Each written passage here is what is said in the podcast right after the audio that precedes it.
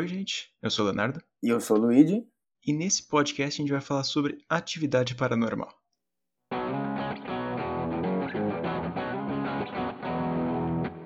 Essa saga aqui a gente vai dividir em duas partes. Então a gente vai contar nessa primeira parte, desde o primeiro até o terceiro filme. E a gente vai falar também nessa do spin-off de Tóquio. E na segunda a gente fala sobre o quarto, o quinto e o sexto também.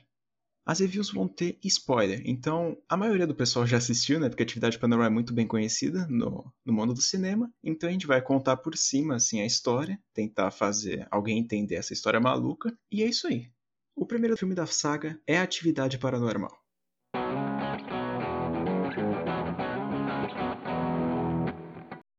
Atividade Paranormal 1 apresenta o casal Mika e a Kate, que são duas pessoas que estão sofrendo com atividades paranormais durante a noite.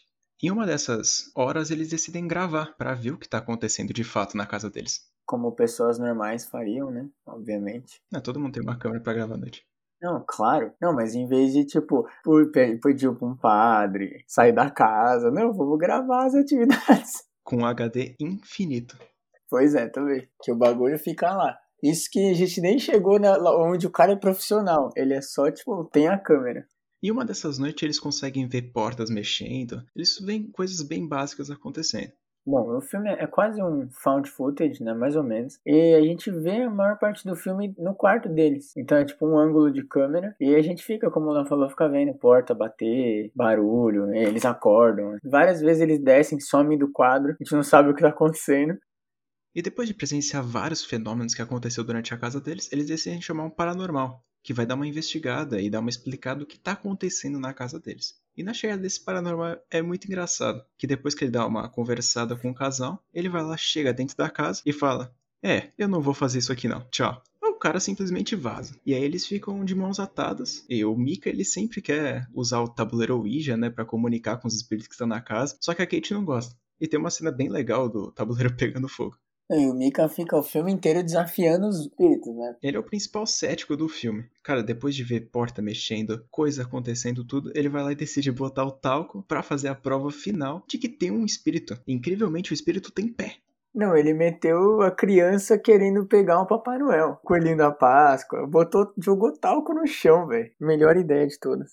E durante essa, essa conversa, toda a introdução dos personagens, a Kate comenta que ela tem uma irmã que também sofreu com algumas coisas durante a infância delas. Então eles vão criando já um, um fundinho da história deles. E o filme ele foi vendido como uma história real, que como no início do filme eles contam que foi disponibilizada a imagem da polícia. Então você entra no filme achando que é verdade. Claro, não hoje em dia, né? Porque você sabe que é mentira o filme. Mas naquela época vendeu muito bilhete de cinema por causa disso. E é por isso que hoje em dia Atividade Paranormal é o filme que mais lucrou na história, né? Com um orçamento baixíssimo, eu acho que de 15 mil reais. Eu acho que eles gastaram isso com o ator e a câmera. E pronto, fizeram um filme muito rápido, que é um filme legal até de assistir, que foi muito importante pro cinema. E é bom lembrar que no fim do filme, a Kate mata o Mika.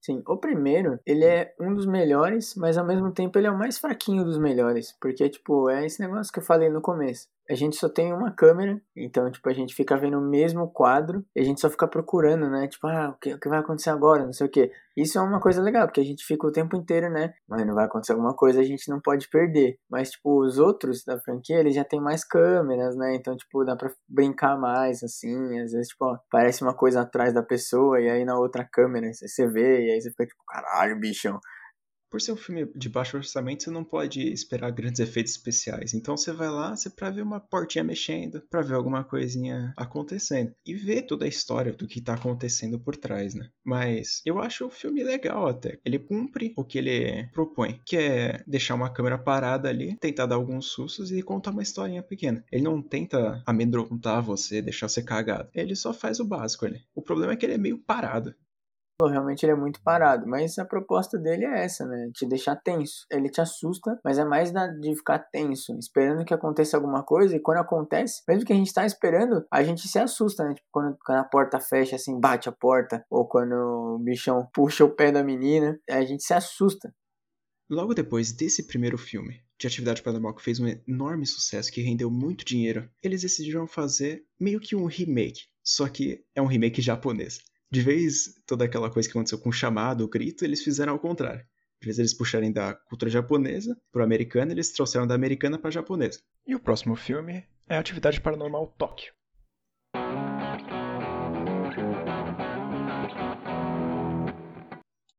O filme que ele poderia ter apostado muito mais na cultura, que é um dos propósitos, né, para você fazer um remake de outro país, que é um pouco, mostrar um pouco da sua cultura, aprimorar ela, é meio deixado de lado. Você tem algumas cenas, é claro, de, de alguma cultura japonesa, que tem o, o cara que expulsa os espíritos, essas coisas, mas para por aí mesmo. Então ele apresenta esse personagem, só que logo em seguida ele vira mais um filme de atividade paranormal. Nesse filme é engraçado que eles tentam fazer a conexão com o primeiro filme. Então eles falam que a menina do filme, que tem o irmão, que tem toda a história, ela estava nos Estados Unidos e ela atropelou a Kate enquanto ela estava fugindo da casa do Mika. Então ela foi lá e se machucou toda, quebrou as duas pernas. E ela foi pro Japão pra tomar os, todos os cuidados com o irmão dela. Então, tipo, eles já tentaram fazer um link enorme do primeiro com esse aqui.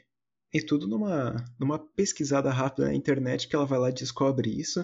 E aí tem todo o plot, né? Que não faz o menor sentido isso, cara. É tipo, se atropelasse, beleza, matar a mulher que foi atropelada. Mas, cara, atropelar e quebrar as duas pernas, mano. Ou você jogou o carro no poste, eu não sei. E logo nesse filme já começou a desgraça dos links, nada a ver. E isso é, tipo, uma coisa que a gente descobre só no final, porque basicamente a gente fica o filme inteiro se perguntando por que ela tá sendo possuída. Porque na, na história normal, né, dos Estados Unidos, eles ficam praticamente o tempo inteiro nessa entrelinhas, né, de tipo, já tá correndo na família delas, tem alguma coisa estranha com a família delas. A gente já sabe disso, é muito falado. Nesse, é tipo, basicamente no final, a menina que tá sendo assombrada, ela, tipo, aleatoriamente, assim, tipo, descobre que a mina que ela atropelou matou o namorado e disse que tava possuída.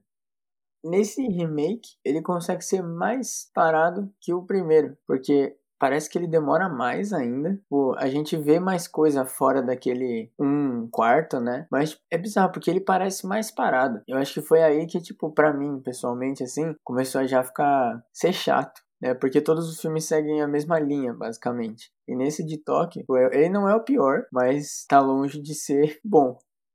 Minha opinião sobre o filme não foge muito disso. Ele é, ele é igual praticamente ao primeiro filme. Ele tenta fazer alguns links. E o que ele tenta fazer de cultura japonesa, o que seria o diferencial do primeiro filme, ele não faz. Então eu acho esse filme ruinzinho eu não considero esse filme nem mediano. Eu penso bem parecido com o Léo. Eu acho que só o legal é o final, que a gente, tipo, sai um pouco da casa deles, né? E, e vê outras coisas. Também não faz muito sentido, não faz muito sentido. Mas a gente sai um pouco daquele negócio de ficar, tipo, ah, gravando eles comendo, gravando eles no quarto. Cara, pensa, a mulher tá aqui com duas pernas quebradas. Então ela, tipo, não tá fazendo nada. E aí a gente fica, tipo, acompanhando ela. E o irmão dela tá, tipo, estudando, entre aspas. Ele fica estudando de madrugada porque ele fica alerta, né, para ver se a irmã dele vai ter alguma visita de noite. E aí, tipo, fica, a gente fica basicamente o filme inteiro. Consegue ser mais entediante que o primeiro, que já é, tipo, já era uma um repeteco. E aí o negócio já começou a ficar chato. E eles não mudaram que nem no, nos outros filmes da franquia, que eles tentam mudar um pouco, adicionar mais câmera. Eles, tipo, fizeram cópia, só que botaram aí no Japão. Fez isso, colocou a cultura, falou que ela atropelou a Kate, que não faz o menor sentido. O filme ele tá médio, baixo para ruim. A única cena que eu tenho que destacar nesse filme aqui que é legal é que a menina ela tá com a perna engessada, ela levanta, porque ela tá possuída já. Aí vai lá, levanta, o gesso todo torto. Essa parte é legal, dá uma aflição.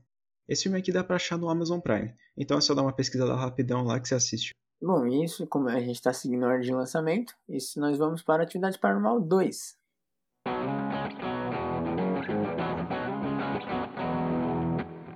Que é com a irmã da Kate. Agora eles estão sofrendo com alguma coisa errada. O filme já começa diferente, já começa da hora. Porque todas as atividades paranormais, eles tipo dão um motivo pra estar tá filmando. E esse motivo é que eles foram assaltados. E eles colocaram é, câmera de segurança na casa. Então a gente tem muito mais câmera e, tipo, é um motivo plausível, sabe? Eles tinham dinheiro, botaram câmera de segurança na casa. E a gente, tipo, não fica. Não, não é um bagulho que não faz sentido. Ele faz sentido. E isso é uma coisa que tem que se destacar nessa franquia inteira sempre faz sentido o motivo deles estar gravando. Então, como eu falei, eles foram assaltados, colocaram câmeras e aí tava tudo bem, até que não tava. Eles começaram a passar pelas mesmas coisas, não mesmas coisas, né, mas pelos pelas atividades paranormais. E aí, tipo, a gente já sabe que corre na família dela, mas, tipo, eles não sabem.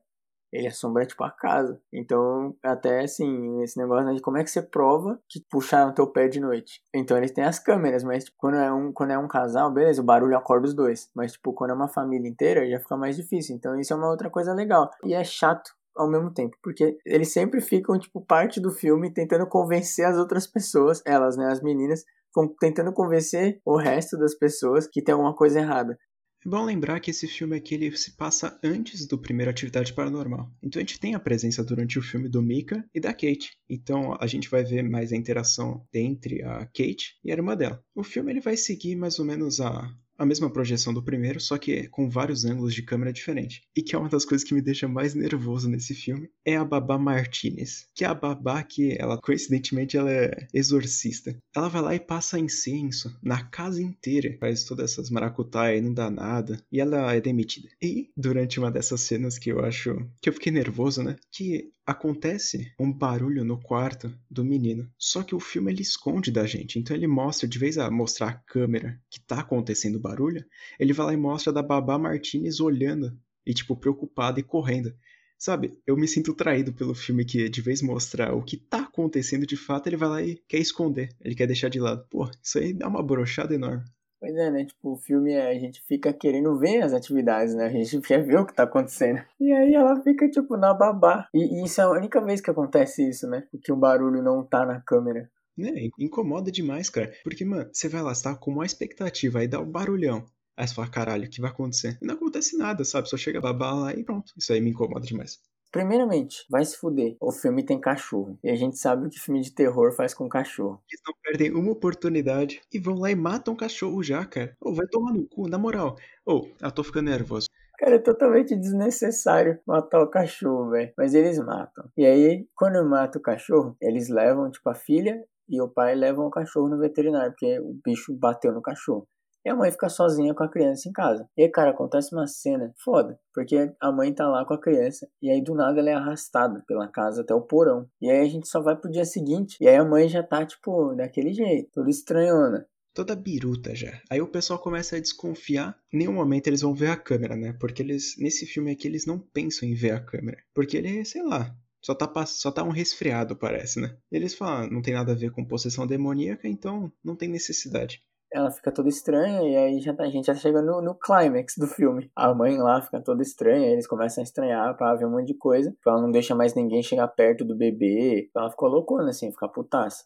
E aí, o filme tem todas aquelas cenas de exorcismo, né, que começa a dar ruim já na parte da irmã da Kate. E aí, a solução brilhante, né, e a única forma de dispensar o demônio do corpo dela é passar para um familiar. E a familiar dela é a Kate, que a gente viu agora no primeiro filme. Então ela vai lá, passa o demônio para Kate e pronto, tá livre. Eles resolvem mandar o demônio para ela. Foda-se, né? É, irmã boa é assim, né, cara? Com certeza, não, óbvio. Amor de irmão é isso, né? É passar demônio pro outro. E aí eles tipo, descobrem que isso provavelmente foi a pior coisa que eles podiam ter feito. Logo no final do filme, aparece, depois de toda a cena de exorcismo, aparece a Kate falando que tá dando ruim lá na casa dela e que tá alguma coisa acontecendo estranha. E aí todo mundo fica tranquilo, né? Irmã boa é assim, né, cara? Nem avisa que passou demônio pra irmã. Aí vai lá, alguns dias depois, depois de tudo que aconteceu no primeiro filme, é revelado que a Kate, ela saiu da casa dela, foi direto pra casa da irmã e matou o marido dela, matou todo mundo e roubou o bebê, o famoso Hunter. Cara, é, mano, a cena quando ela mata o cara é foda. Porque, tipo, tá tudo bem, tudo tranquilo. Do nada ela brota do inferno. Ela brota do nada, real, e quebra o pescoço dele. Ele tá assistindo TV, uma sobe, ela quebra o pescoço dele do nada. E ela já tá, tipo, toda ensanguentada com o sangue, né, do, do Mika lá. E aí ela, ela chega assim, sobe a escada putaça e joga a irmã dela na câmera, na parede. Aí ela pega o bebê e sai fora. É muito bom, mano.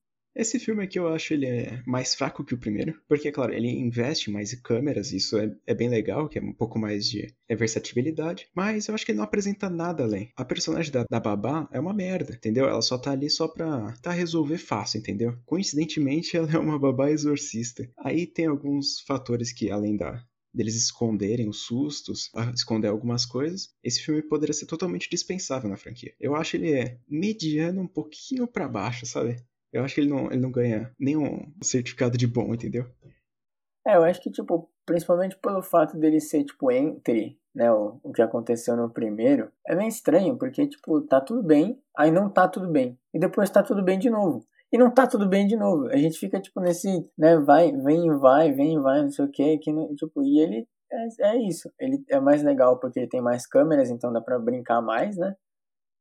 Mas, tipo, é aquele negócio. Ele acaba sendo mais do mesmo. Os sustos não são tão legal. Acho que o susto mais foda é da cozinha. Eu também acho que ele não é o melhor. Porque, cara, você tem que inovar. E nesse filme eles infelizmente não inovaram muito, não. O filme ele é, ele é, muito parado. Tem algumas cenas que chegam a passar um minuto na vida real, dois minutos, de câmera passando. E, e câmera passando e não acontecendo nada. Então você fica naquela, naquele negócio, tipo, ah, não vai acontecer nada. E esse é uma, uma das razões que eu dormi na primeira vez que eu tava assistindo. O Atividade Paranormal 2 está disponível no Telecine Play, então se tiver interesse para assistir lá, é só colar. Mesmo depois dessa continuação, eles decidiram fazer mais um filme, que é o Atividade Paranormal 3.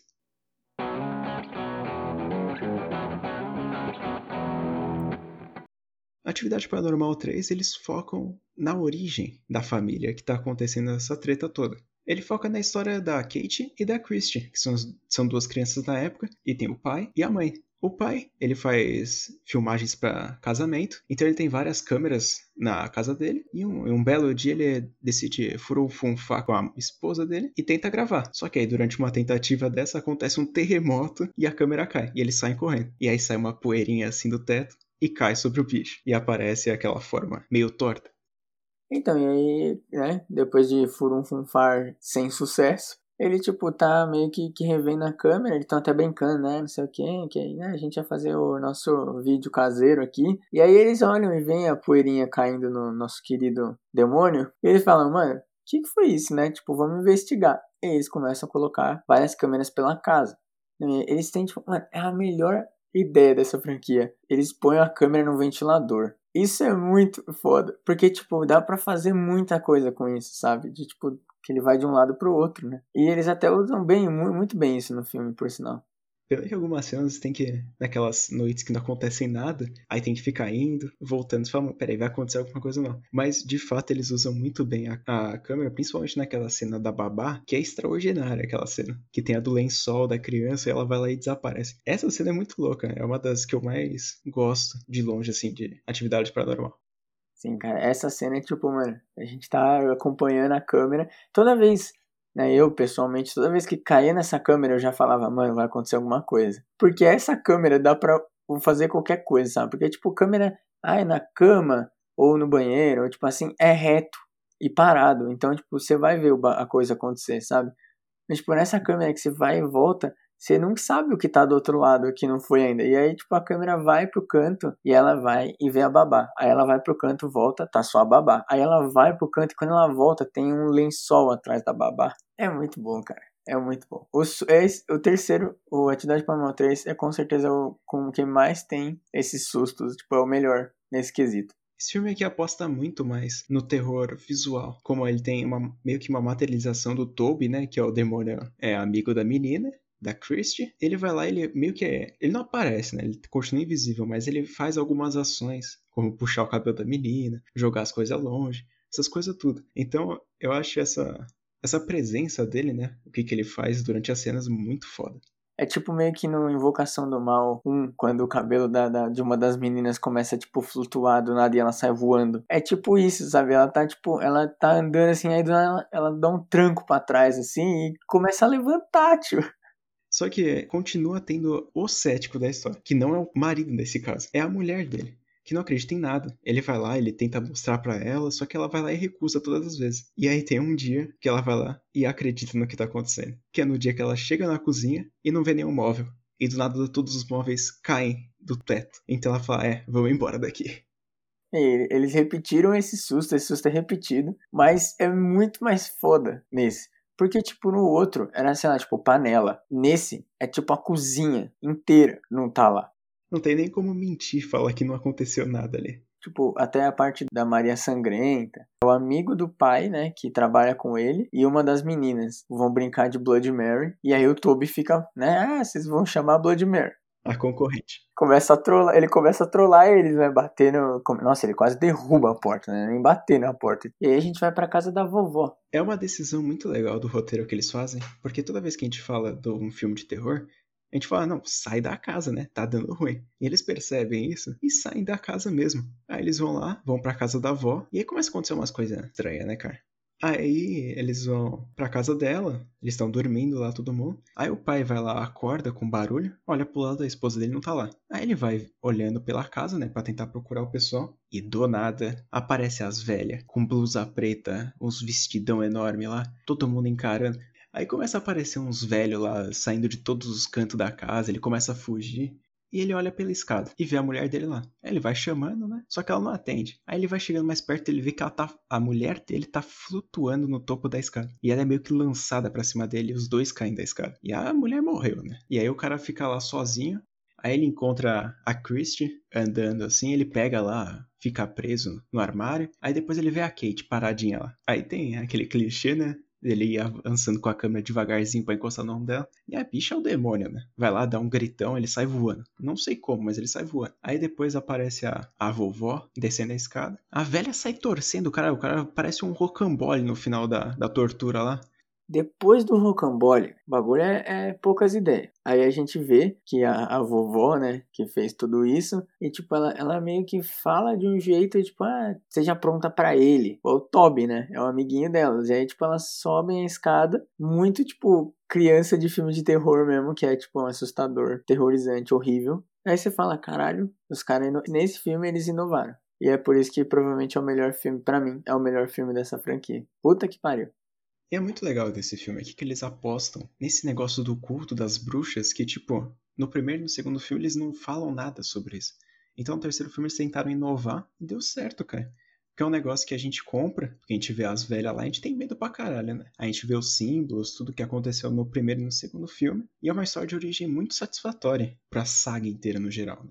E, tipo, tem alguma, algumas poucas menções, né? Tipo, ah, a vovó era estranha. E, tipo, a gente tinha esse negócio quando a gente era criança. Mas, tipo, a gente nunca... Você nunca pensa, né? Tipo, que, mano, era um culto. E você começa a entender, tipo, porque é o terceiro, é o primeiro, né? Na, na ordem cronológica. E aí você começa a entender, tipo, tudo o que aconteceu.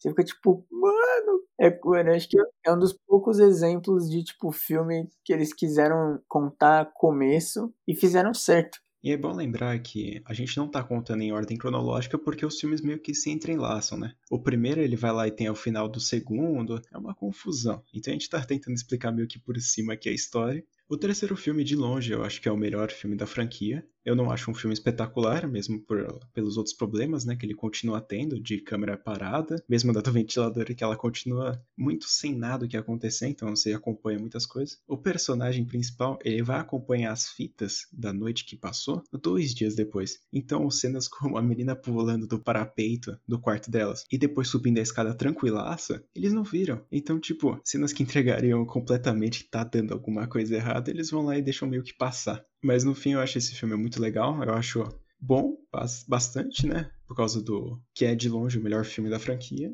mas continua sendo atividade paranormal, então.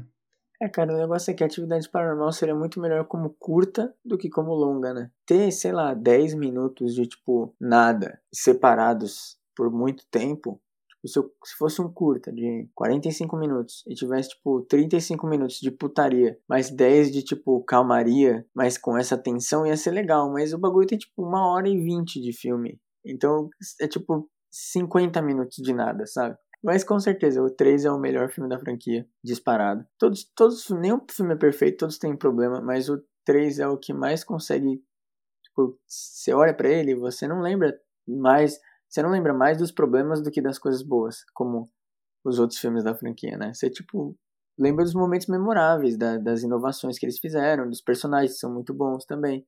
E com um final muito marcante. Que na cena do, do Rocambole, cara, eu lembro quando eu assisti em 2012, quando era. Acho que foi na data do lançamento desse filme, quer dizer, 2011. Cara, eu assisti com meu irmão, eu tava tampando o olho, eu tava com medaço. Só que assistindo hoje em dia, é claro, a gente não sente tanto medo, né? Mas eu acho muito legal essa cena final, toda a história por trás do culto das bruxas é algo que funciona muito top.